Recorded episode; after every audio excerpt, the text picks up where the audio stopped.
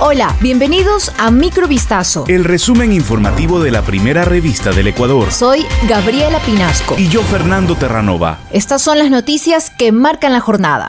Ecuador eliminó este miércoles todas las restricciones de ingreso al país por COVID-19 que obligaban a los viajeros procedentes del extranjero a presentar un certificado de esquema completo de vacunación o una prueba negativa de PCR o antígeno realizada con una antelación de máximo 72 horas. La eliminación de esta medida entrará en vigor a partir de este jueves y también aplica para las Islas Galápagos, según anunció en rueda de prensa el ministro del Interior y presidente del Comité de Operaciones de Emergencia Nacional, Juan Zapata. Solo en caso de existir un rebrote en algún país y a petición de las autoridades sanitarias, el COE Nacional evaluará si vuelve a imponer estas restricciones para los viajeros que procedan únicamente del país o región afectado. Asimismo, el vicepresidente Alfredo Borrero valoró que en Ecuador hay un buen número de personas vacunadas al registrar un 84% de la población mayor de tres años con dos dosis y un 53% con tres dosis.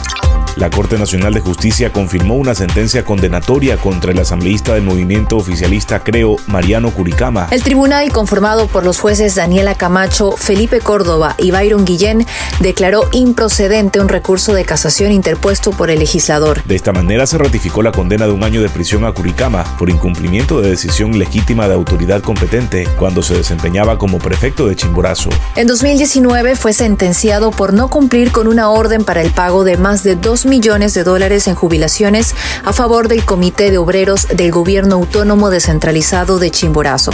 Tras la decisión de la Corte, la pérdida de su curul se ejecutaría después de la notificación de la resolución a las partes. Un informe de actividades realizadas en Colombia revelaría nuevos detalles sobre la ruta que el teniente Germán Cáceres tomó para evadir la justicia en Ecuador por el caso de femicidio de su esposa María Belén Bernal, del cual es el principal sospechoso. A partir del 26 de septiembre pasado se dispuso ubicar a Germán Fernando Cáceres del Salto, quien es considerado como el tercer más buscado en todo el país dentro del programa de violencia de género. El documento de la Dirección General de Investigaciones de la Policía Nacional, que fue criticado por Elizabeth Otavalo, madre de la víctima, detalla el trabajo de búsqueda que habría realizado una comisión especial entre el martes 27 de septiembre hasta el lunes 10 de octubre. En el informe policial se detalla que Cáceres se habría fugado hacia Panamá, pero según la defensa de Otavalo no habrían equipos de búsqueda en aquel país. De hecho, en el escrito, los agentes dicen que han retornado al Ecuador.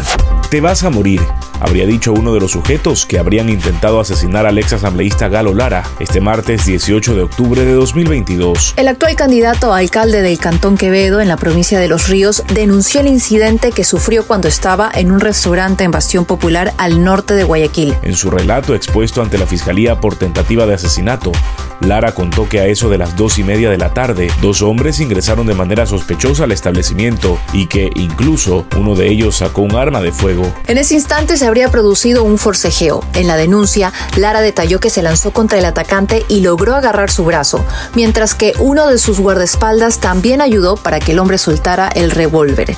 Según el candidato, el otro cómplice habría gritado, mátalo. Al final, ambos lograron huir.